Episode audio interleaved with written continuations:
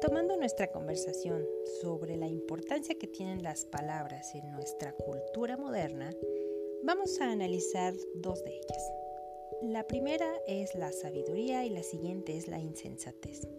Vamos a utilizar nuestra fuente para definirla, el diccionario Webster de 1828. La palabra sabiduría la define propiamente como tener conocimiento de aquí, tener poder para discernir y juzgar correctamente o discriminar lo verdadero de lo falso, entre lo correcto y lo incorrecto. La Biblia define a la persona sabia entonces como poseedora de conocimiento que discierne y juzga rectamente. ¿Cómo pudo Webster, Noah Webster, autor de este diccionario, llegar en el, año 1828 a esta definición? Vamos a leer algunos versículos que vienen en el libro de Proverbios que nos pueden dar una pista de por qué llegó a eso.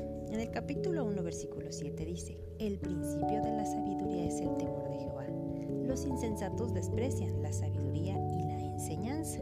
Allí tenemos una muy buena definición bíblica de qué significa entonces ser sabio.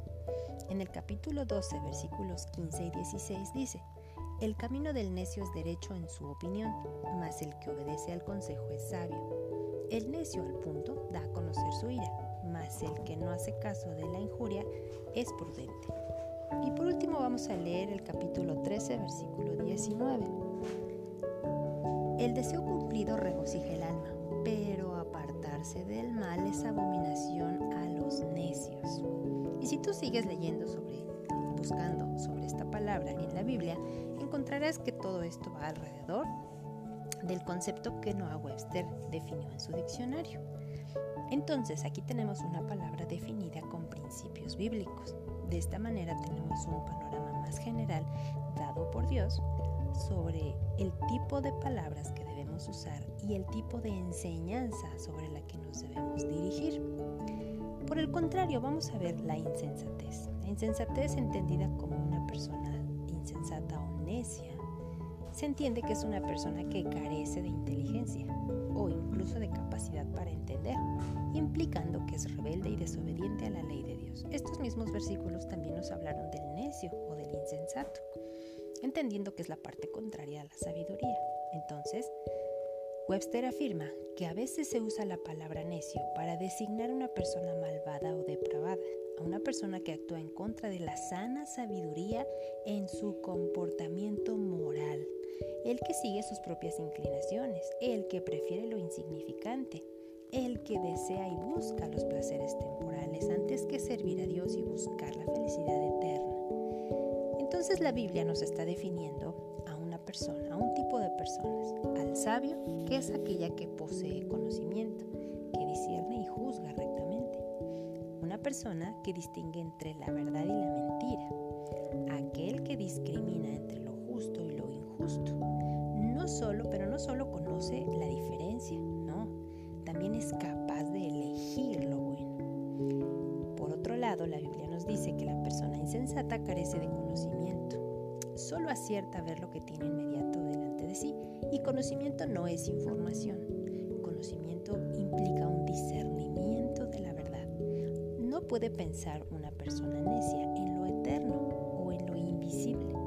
Es solamente, él solamente puede pensar en lo, en lo momentáneo, en lo que tiene de frente, en lo trivial. Es rebelde y está dispuesto a desobedecer la ley si cree que eso le va a dar placer. Los sabios reciben sabiduría cuando obedecen a Dios. No pasemos por alto lo que esto significa y es muy importante, porque si tú buscas la definición de sabiduría o de sabio en un diccionario moderno, vamos a ver algo muy, muy. Si nosotros tecleamos en nuestro buscador del teléfono la palabra sabio, vamos a encontrar la siguiente definición y dice aquel que posee conocimientos amplios y profundos adquiridos mediante el estudio. Ya no mencionan el temor a Dios, ya no mencionan el conocimiento de la sabiduría ni tampoco aquellas decisiones morales a su favor. Cuando mucho hay otra definición que pueda decir que muestra un buen juicio, prudencia y madurez en sus actos y decisiones. Pero a diferencia de las definiciones que la Biblia nos da, este es un concepto pues un tanto mm, corto, un tanto opaco y deja de lado eh, algunas partes básicas e importantes de lo que significa el temor a Dios. Entonces es importante también no solo reconocer el tipo de, de palabras que estamos usando, sino el concepto, el significado que en nuestra mente tiene esa palabra. Si el significado de esa palabra viene de una fuente bíblica, correcta, moral, entonces tenemos un pensamiento de ese tipo, un pensamiento bíblico, un pensamiento correcto como el de Dios. Pero si nosotros basamos la fuente de nuestra información y de darle sentido y concepto a, nuestros, a nuestras palabras, a darle significado a esas palabras, entonces vamos a estar errando desde ese momento. Un sabio es una persona enseñable. En ocasiones si tú le preguntas a la gente qué sería para ellos un sabio, van a decir alguien que lo sabe todo o que sabe mucho más que el promedio de la gente que nos rodea. Pero no es tanto que sepa mucho o no. La Biblia define al sabio como aquel que es enseñable, aquel que tiene la disposición de aprender de otra persona que por, por alguna razón, por tiempo, por edad, por disposición, por facilidad, ha podido crecer más que esa, que esa persona instruible. Entonces, para poder llegar a ser sabios a, a los ojos de Dios, es lo único que espera de nosotros, es que estemos abiertos a aprender. Todos podemos tener las mismas oportunidades de aprendizaje, pero no todos tenemos el mismo espíritu enseñable. No dejes pasar la oportunidad de aprender siempre que tengas la oportunidad de hacer crecer tu conocimiento con las verdades, con los principios bíblicos. Aprovecha esa oportunidad porque dentro de cada principio va a haber un mundo de enseñanza que te va a ayudar a dar un paso más en tu vida de sabiduría y más lejos de la insensatez. El insensato, obviamente, pues se va a resistir siempre a escuchar, a dejarse guiar, no va a escuchar el consejo, como bien lo mencionó uno de los versículos en la Biblia. Nunca quiere ser guiado.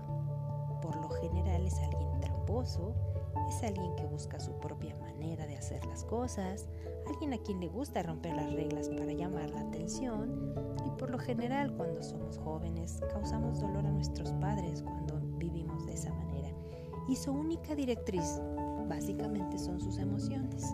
Así es como define la Biblia a un necio, a un insensato.